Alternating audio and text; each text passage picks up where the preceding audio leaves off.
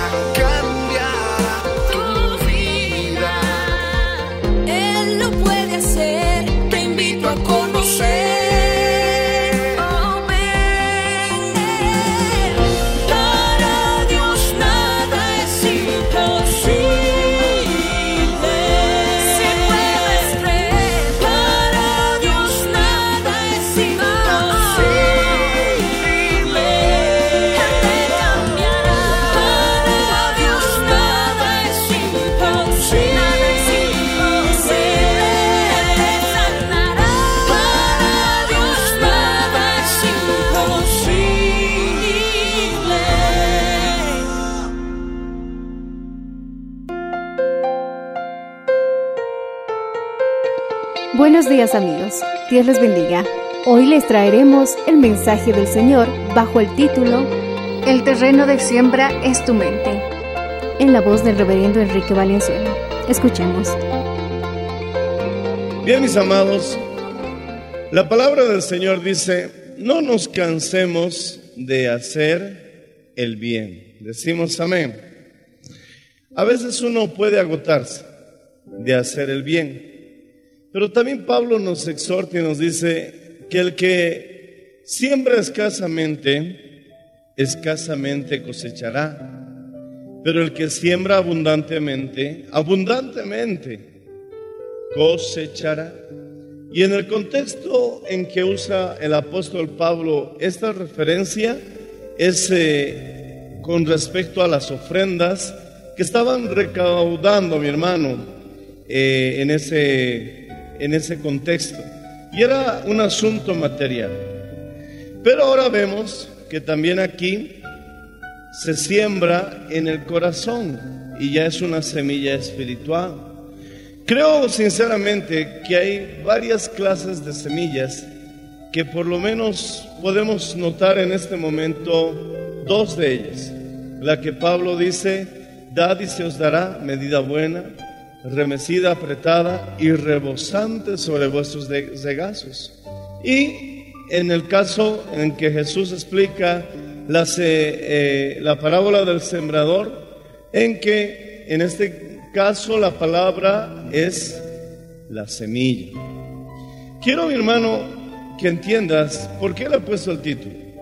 El campo de siembra es nuestra mente, porque ya sabemos que mente, corazón y alma son sinónimos. Te soy sincero, si hubiera puesto el término el campo de la siembra es nuestro corazón, es un poquito más difícil de entender. Si hubiera dicho el campo de siembra es nuestra alma, seguramente no hubiera sido tan fácil de comprender como decir el campo de siembra es nuestra mente, porque estamos más relacionados con esa palabra. Si tú dices mente, alma, corazón, estás hablando de lo mismo, porque son sinónimos. La Biblia dice, mi hermano, que la semilla es la palabra y que el campo de siembra es el corazón. Y habla, mi hermano, de cuatro clases de, terrenos. Uno que está cerca del camino, otro que está con piedras, otro que están con espinos y otro terreno que da al 30, al 60 y hasta el 100 por uno. Entonces, mi hermano, dice que el terreno que está en el camino, claramente el diablo quita la semilla. Ahora, ¿cómo el diablo quita esa semilla? Obviamente, si tú lees la Biblia, el diablo también siembra, pero lo explica de otra manera porque él sale a sembrar cizaña. Y dice que la cizaña, mi hermano, a veces crece juntamente con el trigo porque no se la puede reconocer fácilmente. La cizaña es la versión pirata del trigo. Son tan parecidos que mi hermano uno tiene que esperar el tiempo de la cosecha para distinguirlos. Una manera de distinguir la cizaña es que no lleva trigo, no lleva grano. Es tan parecida al trigo, pero no lleva grano. Y los que ya son expertos lo reconocen a simple vista cuando ya está lista la cosecha, porque el trigo se inclina debido al peso del grano. Pero la cizaña está erguida como un orgulloso, porque no tiene grano.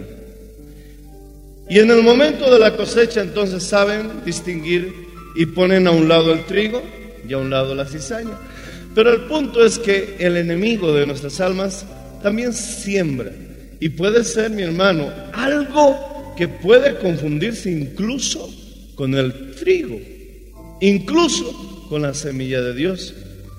Hay muchas personas que viven pensando que Dios les anda recordando su vida pasada. Hay muchas personas que viven pensando que Dios no los va a amar por sus errores que cometieron. Hay muchas personas que viven pensando que Dios está molesto con ellos, pero quiero decirte que esos pensamientos no son trigo, son cizaña. Alabado sea el nombre del Señor Jesucristo, porque Él antes de que seas cristiano te amaba, hasta el punto de morir por ti y por mí en la cruz del Calvario. Ahora que tienes a Cristo Jesús en tu corazón, te ama. Él te ama. Alabado sea el nombre del Señor. No importa lo que diga el diablo. Él te ama. Alabado sea el nombre Jesús de Nazaret. La cizaña dice que alejaste del Señor, Él nunca más te recibirá.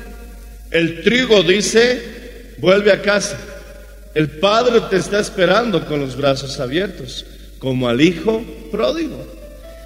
Por lo tanto, mi hermano, tienes que reconocer qué es paja y qué es trigo.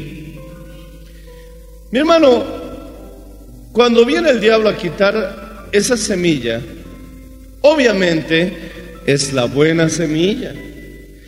Un reino dividido contra sí mismo no prosperará. ¿Sabes qué semilla el diablo no quiere quitar? De la duda, de la depresión, de la derrota, del desánimo, de la pobreza. El diablo quiere dejar tranquilas esas semillas porque son sus semillas. Pero cuando ves semillas de victoria, de sanidad, de de, pureza, de triunfo, de fructificación, de semillas que elevan tu alma, mi hermano, a la voluntad de Dios. Ah, entonces el diablo dice, esas semillas no me gustan. Y las que están cerca del camino, mi hermano, entonces son susceptibles a que el diablo venga y se las lleve. Alabado sea el nombre del Señor Jesucristo. ¿Y cómo las quita? Con dudas. Veamos el ejemplo de Jesús en el desierto. Vino Satanás y lo primero que le plantó fue una duda. Si eres hijo de Dios, y el diablo puede ponerte dudas diciéndote, ¿de veras crees que Dios te va a bendecir? ¿De veras crees que hay una vida mejor para ti? No, vivirás peor que tus padres, incluso peor que tus abuelos. ¿De veras crees que te irá bien? Y entonces el diablo quiere quitarte la semilla con dudas. Pero mi hermano, es tan sutil que te hace creer que esa pregunta no viene de afuera, sino te susurra al oído para que creas que tú estás pensando cuando en realidad son dardos del enemigo. También el diablo puede quitarte la semilla con aseveraciones torcidas y malvadas. Puede usar incluso la palabra de Dios. Cuando vino y le tentó a Jesús y le dijo, salta del pináculo del templo, le estaba tentando al suicidio o hacer una obra milagrosa. Porque escrito está, le dijo el diablo, que a sus ángeles enviaría para que, su- para que tu pie no tropiece en piedra. Pero mi hermano, el diablo estaba usando un texto bíblico torcido para mi hermano acomodarlo a una situación para hacer una maldad. Cuidado que el diablo te use la palabra de Dios para hacer una maldad. Pero Jesús le dijo claramente, no tentarás al Señor tu Dios. Decimos amén, hermanos. Algo parecido a esos cristianos que agarran la Biblia y le dicen, Señor, háblame, háblame, háblame. ¡Pam! Jesús se ahorcó. No, Señor, confírmame tu palabra, confírmame tu palabra. Ve tú y haz lo mismo. Es el diablo que te está torciendo la palabra. Decimos amén, hermanos. Si lo entiendes, alaba al Señor. Bendito sea el nombre del Señor Jesucristo. Alábale. Luego de la semilla del camino está, mi hermano, la semilla que cae en pedregales. Obviamente, si habla de piedras y si el campo de siembra es el corazón, está hablando de un corazón endurecido. Los pedregales son el peor lugar donde uno puede sembrar. No se puede arar, se rompen las herramientas de arado, no se puede cosechar, tu picota se te rompe en una piedra. Es un caos. La semilla no puede crecer porque la piedra impide a que la raíz eche profundidad, no se puede alimentar y entonces la cosecha se pierde. Se pierde por la dureza del corazón. Estas piedras, mi hermano, dice que son el temor. Gloria al Señor, porque cuando sale el sol, de- el sol, dice la Biblia, y como esta semilla no tiene profundidad, entonces se marchita. Son aquellos que reciben la palabra con gozo, pero cuando comienzan a ver la dificultad, se desaniman, retroceden. Entonces, un corazón endurecido está relacionado con el temor. Temor a ser diferente y temor a las persecuciones.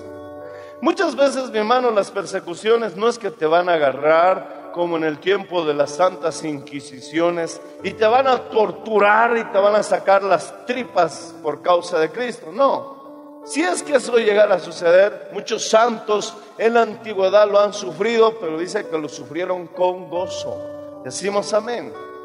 Hoy por hoy, las persecuciones que vivimos, más que todo son las burlas, el rechazo, lo que algunos denominan el bullying. Ay, como monja te vistes, tú al santurrón te haces. Y a veces, mi hermano, esas son las persecuciones que realmente, en, la gran mayoría quizás de muchos países, son las que se viven. Pero no, gloria al Señor Jesucristo, como en esos tiempos que muchos hasta tenían que morir, pero lo hacían con gozo. Alabado sea el nombre del Señor, decimos amén. Mi hermano, se cuenta que cuando Nerón, cuando los emperadores romanos eh, perseguían a los cristianos, muchos de ellos morían cantando. ¿Por qué? Porque ya no eran sus fuerzas, era la gracia de Dios operando en sus vidas. Cuando los ataban a los postes y los untaban de brea y les encendían fuego, muchos de ellos morían cantando himnos. Incluso se manejaba la idea de que muchos no sentían dolor. Había un grupo de cristianos, y esto lo leí en el libro de los mártires de John Fox, Los mártires de Cristo de John Fox, que es considerado un libro histórico de los mártires por causa de Cristo. Y estos jóvenes que se habían entregado a Cristo hicieron un pacto. Si alguno de nosotros es atrapado por los soldados del emperador y si tuviera que morir por causa de Cristo, que nos confirme si es verdad que la gracia de Dios opera en tal manera que es cierto que muchos sufren el padecimiento con gozo porque ha desaparecido el dolor. Entonces, si uno de nosotros cae en las manos de sus verdugos, al momento de ser sacrificado, que levante la mano mientras entrega su alma a Cristo. Mi hermano pasó algún tiempo y uno de ellos fue capturado. Lo condenaron a la hoguera, lo ataron a un poste, pusieron la leña alrededor y encendieron el fuego. Y mientras ardía, mi hermano, muchos de ellos morían cantando y lo mismo hizo él. Y cuando ya sentía mi hermano que su cuerpo ardía y estaba llegando el momento de su fin, y como mi hermano habían quedado gloria al Señor Jesucristo en ese pacto, ya las ataduras se habían quemado y en su momento de expirar, él levantó la mano. Y a lo lejos, mi hermano, en medio de la multitud, vieron sus compañeros y entonces entendieron que esto no es por voluntad humana, es por selección de Dios y no es por nuestro esfuerzo, es por la gracia de Dios. Como dice Pablo, soy lo que soy e hice lo que hice, no por lo que yo sea, sino por la gracia de Dios. Alaba al Señor si puedes hacerlo, hermano. Oh, gloria al Señor Jesús. Noé hizo lo que hizo porque halló gracia en la presencia de Dios. Nunca vas a vencer la adicción si no encuentras la gracia de Dios. Nunca vas a vencer la tentación si no encuentras la gracia de Dios. Nunca vas a, mi hermano, ser transformado en tu vida profundamente si no buscas la gracia de Dios. Y dice que Noé halló gracia en la presencia de Dios. Y hallar es el resultado de buscar. Eso quiere decir, mi hermano, que la gracia de Dios está abierta y disponible para todos. No es que la gracia sea una recompensa porque te portaste bien. Esa es una semilla del diablo, eso no es verdad. La gracia está disponible para el que se humilla en la presencia de Dios y le dice, Señor, ayúdame con esto, porque yo solo no puedo. Entonces Dios da gracia al humilde. Alabado sea el nombre del Señor Jesús. Y si te sientes muy pecador, la Biblia dice que donde abunda el pecado, abunda la gracia. Alabado sea el nombre de Jesús. Alábale si puedes, hermano. Aquí está la gracia del Señor Jesús. Creo sinceramente que Dios quiere manifestar mayor y más abundante gracia. Por eso nos trajo al lugar donde abunda el pecado. Eso quiere decir que sin importar cuán terrible sea la condición del hombre, hay poder suficiente de parte de Dios gratuito para vencer esa situación que te está destruyendo. No digas yo nunca podré cambiar. La gracia de Dios sí puede hacerlo. Solamente así humilde. Agáchate como el verdadero trigo y no te mantengas firme como la cizaña, porque Dios da gracia al humilde, pero mira de lejos al altivo. No digas que estás donde estás por el poder de tu fuerza. No digas que eres el cristiano que eres porque tú lo hiciste con tu esfuerzo. No, yo estoy aquí, mi hermano, y si estoy predicando en este momento, es por la gracia de Dios. Decimos amén, hermanos. Entonces, los pedregales es el temor. Y seamos sinceros, hoy por hoy la persecución que sufrimos a veces son, nos señalan, una burla por aquí, pero generalmente, mi hermano, cuando tú agradas al Señor, dice que aún a tus enemigos hace estar en paz contigo. Porque tú proclamas y dices, me coronaste Gloria al Señor, de gracia, de favor y misericordia. Eso dice el Salmo 103. Y normalmente, mi hermano, cuando tú creces en la fe, parece que tus perseguidores desaparecieran y las personas quieren hacerte favores. Y empieza a suceder, mi hermano, que ocurren cosas extraordinarias porque el favor de Dios está contigo. Hay algo que a nadie se lo permiten, pero a ti se lo permitieron. ¿Por qué? Porque el favor de Dios está contigo. Alabado sea el nombre del Señor Jesucristo. Nadie pudo hacer ese trámite, pero tú lo lograste. ¿Por qué? Porque el favor de Dios está contigo. Bendito sea el nombre del Señor Jesús. Oh, dice la Biblia, mi hermano, que Él nos corona de favores y misericordia. Y si tú lees en Santiago capítulo 2, dice que la misericordia vence el juicio. Alaba al Señor si puedes hacerlo. Bendito sea el nombre del Señor Jesús.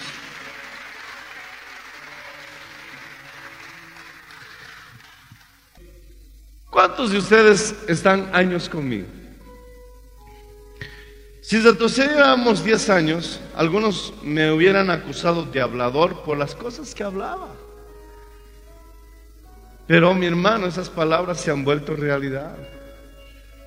¿Por qué no lo practicas? En vez de decir, moriré, di, voy a vivir. Di la palabra correcta en la situación que estés enfrentando y eso, mi hermano, marcará, gloria al Señor, lo que cosecharás mañana. ¿Qué estás sembrando en tu corazón? La palabra del Señor nos dice, mi hermano, que Él nos puso una corona de gloria y de honra. Salmos 8. En el Salmo 103 dice que Él nos corona de favor y de misericordia. Él quitó esa corona de espinas para ponernos una corona de bendición, una corona de vida eterna. Quizás en nuestra niñez los papás cometimos el error de sembrar mal en nuestros hijos. Porque a veces sembramos palabras como no puedes. A veces sembramos las peores semillas. Eres un burro. Eres un inútil. Palabras terribles. Semillas que no deberían existir como no sirves para nada. Quizás te sembraron esas semillas tus amigos, tus parientes. Las personas que más debieran apoyarte quizás echaron las peores semillas en tu corazón. Pero quiero decirte una buena noticia. Hoy vamos a remover todo nuestro terreno. Vamos a eliminar todas esas semillas y vamos a comenzar a sembrar bien. Siembra paz, siembra victoria. Siembra bendición, siembra sanidad, siembra pureza, siembra las promesas de Dios en tu corazón. Alabado sea el nombre de Jesús. Y rechaza todas esas malas semillas que te decían, no lo lograrás. Porque quiero decirte en el nombre de Jesús, sí lo lograrás. Hay textos que respaldan esta declaración. Para el que cree todo es posible. Alabado sea el nombre del Señor Jesús. Si Dios con nosotros, ¿quién contra nosotros? Jehová está conmigo como poderoso gigante. Y aunque ande por valle de sombra de muerte, no temeré mal alguno, porque tú estarás conmigo. Aleluya. Es hora de sembrar correctamente. Es hora de subir la montaña más alta. Es hora que como José veas tus sueños hechos realidad. Sueña con cosas grandes y siembra correctamente. Mi hermano, si hay una tesis, dicen que existe una antitesis. Por lo tanto, si hay una mala semilla, reemplázala ahora por una buena semilla. Pero ¿qué estás sembrando?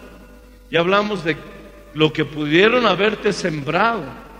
Pero lo más lo más preocupante, o deberíamos decir, lo más serio, es qué es lo que tú mismo estás sembrando. Cuando te levantas en la mañana y te ves al espejo. Ay, qué feo. Oye, esa semilla está muy mala. Solito voy a estar toda la vida, nunca me voy a casar. Por favor, deja de sembrar eso. ¿Por qué te anuncias un futuro que no es la voluntad de Dios? Mejor anuncia, mi hermano, y di, Dios traerá a la persona correcta a mi vida, con quien serviré al Señor y tendremos una familia que alabe a Cristo. Honra a Dios, mi hermano, porque sin fe es imposible agradar a Dios. ¿Y qué es fe? ¿No es esperar lo mejor? ¿Qué acaso fe no es estar en la expectativa de que sucederán maravillas y cosas preciosas en tu vida? ¿Qué acaso la fe no es creer que cuando tu hija ha muerto Jesús la resucitará? Jairo fue donde el maestro le dijo, maestro, mi hijo está tremendamente enferma, ven. Jesús le dijo, iré y la sanaré. Pero se demoró porque hubieron otros milagros más en el camino. Y vinieron a decirle, Jairo, ya no molestes al maestro. ¿Por qué? Tu hija ha muerto. Mi hermano, ese hombre se estaba por derrumbar. Pero Jesús le dijo, no temas, solo cree. Y si Jesús te dice, no temas, es porque Él sabe que tiene la solución. Fue a la casa de Jairo y les dijo, no teman, no lloren. La niña no está muerta, solo duerme. Y aunque esté muerta, y aunque parece que no hay solución ante tu problema, si el Señor ha dicho que solo duerme, es que Él la despertará. Y se acercó a la niña y le dijo, Talita Kumi. Y la niña se levantó ante los ojos de los padres, sorprendidos, Pedro, Jacob y Juan, sorprendidos, porque para Dios no hay nada imposible. Mi hermano, no importa que te hayan dado la peor de las noticias, el Señor te dice, no temas, solo cree. La niña no está muerta, solo duerme.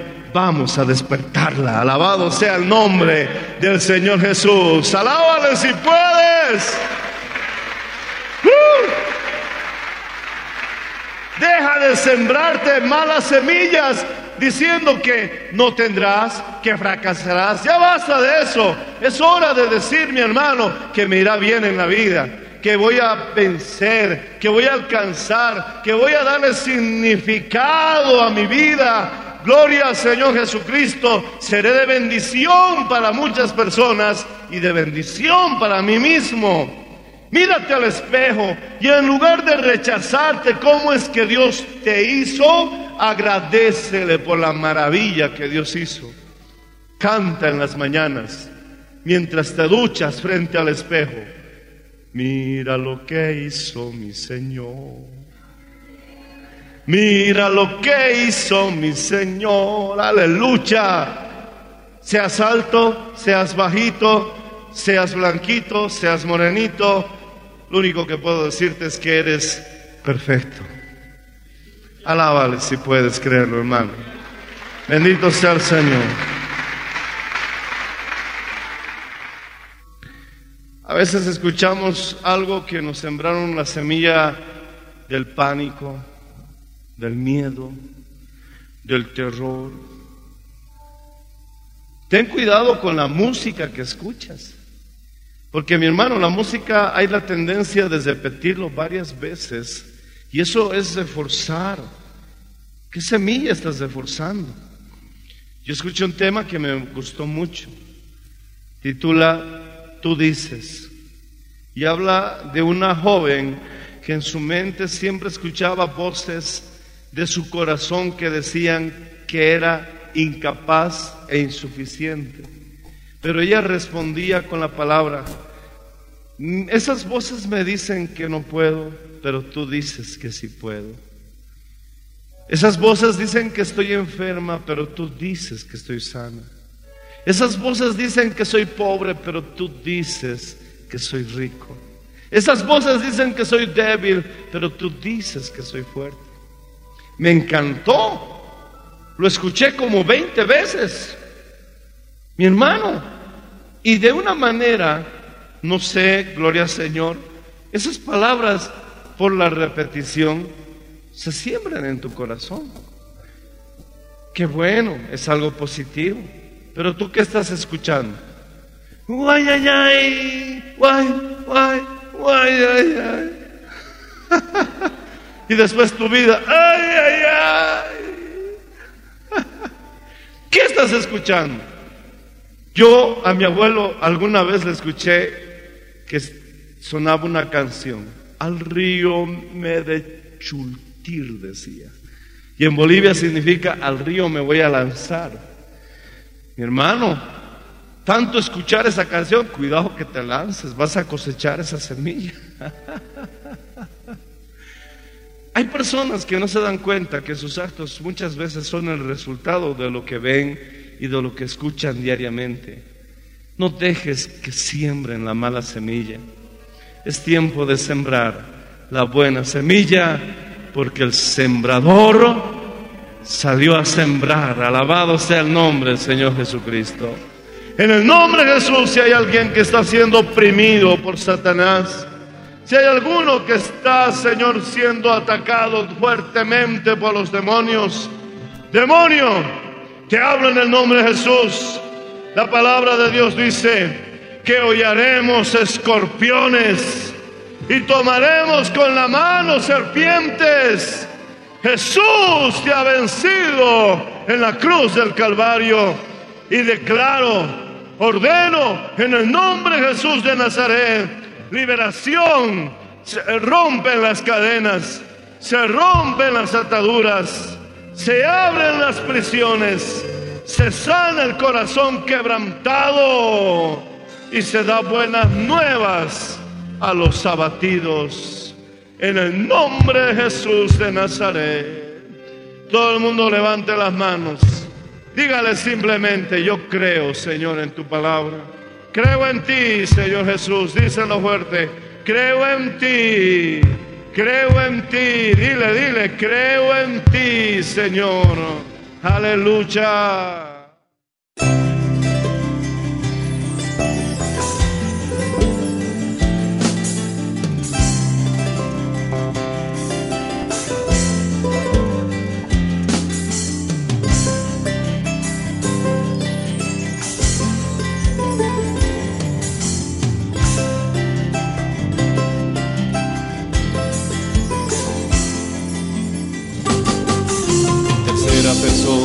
La Trinidad que concibió a mi Salvador, que descendió como paloma sobre los hombros de mi Señor, que ahora dirige la iglesia, ocupando el lugar del que subió.